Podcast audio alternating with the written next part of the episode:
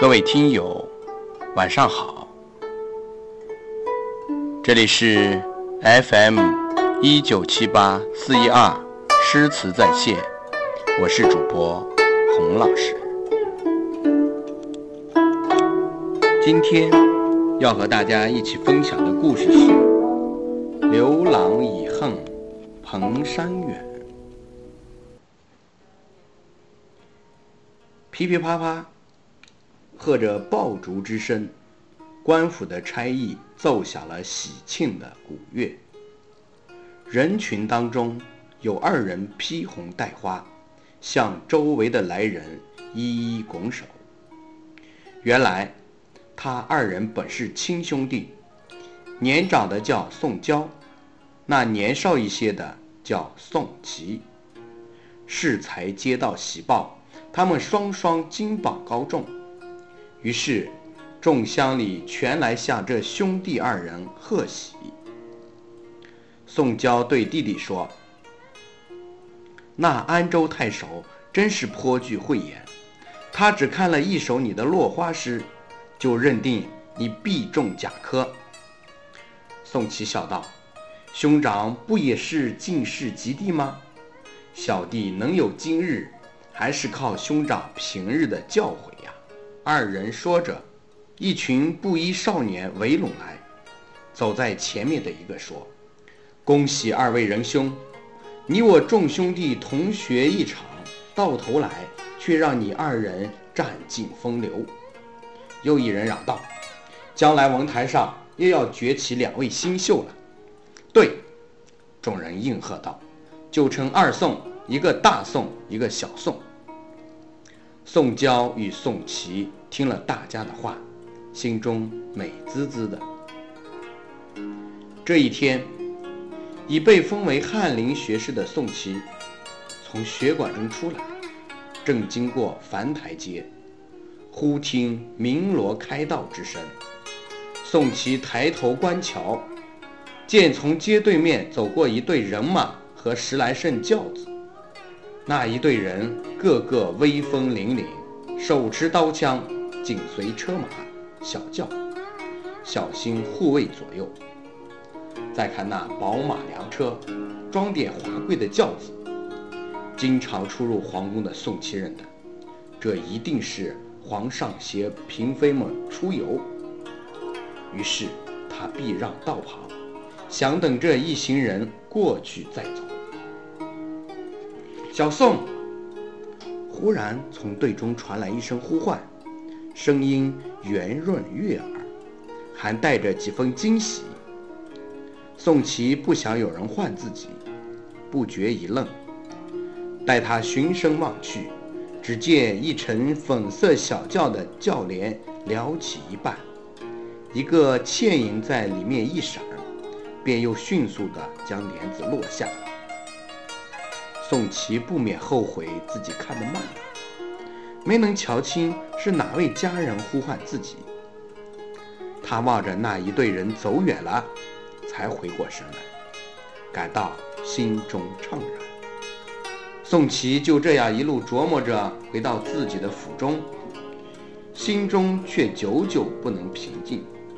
他坐在书桌前，手拿书卷。耳边却是那莺啼似的呼唤声：“小宋。”宋琦念叨着自己的绰号，想：既然是宫内之人，又能认得我，那必定是平素向我要曲词的嫔妃宫女之类。想到这里，宋琦心中一动，提起笔来。在纸上写下一首新曲词《鹧鸪天》：画骨雕鞍狭路逢，一身长断绣帘中。身无彩凤双飞翼，心有灵犀一点通。金作屋。玉为龙，车如流水马如龙。刘郎已恨蓬山远，更隔蓬山几万重。一首《鹧鸪天》很快就传遍了京城，一时间，城南城北的人吟唱的都是“画构雕鞍霞路逢”。民间有什么风行，宫中也不会落后。几天后，宫中嫔妃们也都会哼唱。一日，仁宗上了早朝，兴致很高。便来到宠妃的宫中，贵妃见仁宗驾到，急忙跪地见礼。仁宗心中高兴，便叫人摆设酒宴，与贵妃对饮欢畅。酒过三巡，仁宗问道：“爱妃最近学了什么新曲子？唱一曲助助兴。”贵妃起身道：“禀皇上。”奴还真学了一支曲，想给皇上听听呢。说着，取来古琴，轻抚琴弦，拨弄了两三声，又接着道：“听说这首词是那翰林学士宋祁所作。那日，臣妾们随皇上过樊台街，宋祁刚好也在。后来，有人叫了声小宋。”他回去便做了这首《鹧鸪天》。哦，仁宗一听，非常感兴趣，催促说：“爱妃快快唱与朕听。”于是，贵妃慢起朱唇，轻挑丝弦，开始唱了起来，声调婉转，曲词动人。仁宗皇帝听得非常认真，以手击节。还不住地点头。当听到最后一句“刘郎已恨蓬山远，更隔蓬山几万重”的时候，眉头不觉皱了起来。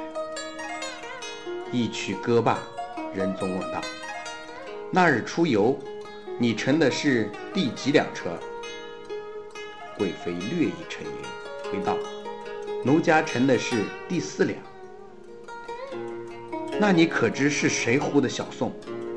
贵妃摇头道：“街上人声嘈杂，我实在未曾听见。”仁宗沉默不语，然后叫道：“来人呀！”有一个侍臣进来跪倒。仁宗道：“下去查查，那日到底是谁呼的宋学士，让他来见我。”另外传我的话，宣宋祁进宫。侍臣应了一声，便退了下去。不大功夫，一位妃子进来，禀道：“前日是臣妾在轿中擅自呼唤宋学士，望皇上恕罪。”说罢，低头跪在地上。仁宗转身看去。见那妃子体态优美，楚楚动人。她穿一身粉色绸衣，跪在那里，犹如一朵娇美的荷花。起来吧，朕不怪罪你，正是叫你来陪我饮酒吧。仁宗说着，将杯中的酒一饮。那妃子赶忙起身，又为仁宗斟满了酒。沉吟片刻，仁宗又接着问：“不知你在大街上呼宋学士有什么事吗？”妃子答道：“因宋学士词赋写得好，平日臣妾们都喜欢向他求些新词来唱，一来二去便认得了。那日，臣妾从帘中往外看，正巧望见宋学士站立道旁。”便随口唤了一声，并无他事。仁宗听了，微微点头。再说宋祁接了圣旨，立即来到宫中，正赶上皇上饮完酒回到寝宫。宋祁抱门而入，仁宗见了他，并不多说什么，不慌不忙地坐在床榻边，笑道：“子金，朕刚听了一曲新歌，特传你也来听听。”说着，唤出一个歌女，为二人唱了起来。宋琦不觉一愣，没想到皇上遣人唱的正是自己的新作《鹧鸪天》，禁不住心中泛疑，不知皇上是出于何种用意。正在思索，那宫女已唱完一段。仁宗明知故问：“爱卿，你看这词写得如何？”宋琦一时语塞，他既不能说好，也不能说不好，为难之际，皇上又问：“你可知这是何人所作之词？”宋琦如释负重，连忙躬身答道：“禀皇上，此词正是微臣所作。”哦，做得好，做得好！仁宗连连夸赞。宋琦心中高兴，说道：“蒙皇上厚爱，臣定要多写好词，供皇上赏。”正在他兴奋之时，仁宗突然面色一沉，厉声呵斥：“宋琦，你可知罪？”这一声吓得宋琦一惊，竟不知皇帝所指何事，怒从何来。仁宗又道：“你可想见一见那金座屋玉为龙的家人吗？朕已为你找到了。”原来皇帝什么都知道了。那么自己在词中敢对皇上的爱妃宠妾有非分之想，罪过可真不小啊！想到此，他不觉出了一身冷汗。扑通一声跪倒在地，连连叩头说：“臣罪该万死，还望皇上开恩，恕小人万死之罪。”仁宗见宋琦害怕了，忍不住朗声大笑，道：“今日朕就叫那蓬山几万重变成蓬山不远。爱妃，快快出来吧。”宋琦被这一笑。弄得愈加火了。但见内屋的帘帐一挑，应声走出一个粉衣女子，正是前日他依稀望见的粉色倩影。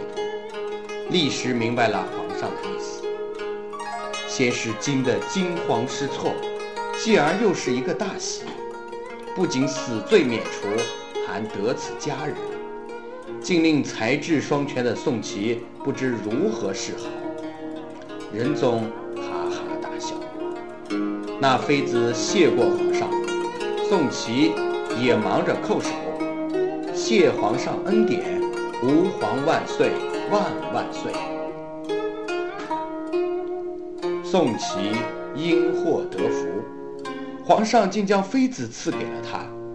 后来，王阮廷看到这段事实说：“蓬山不远。”小宋何幸得此奇遇，令人妒煞。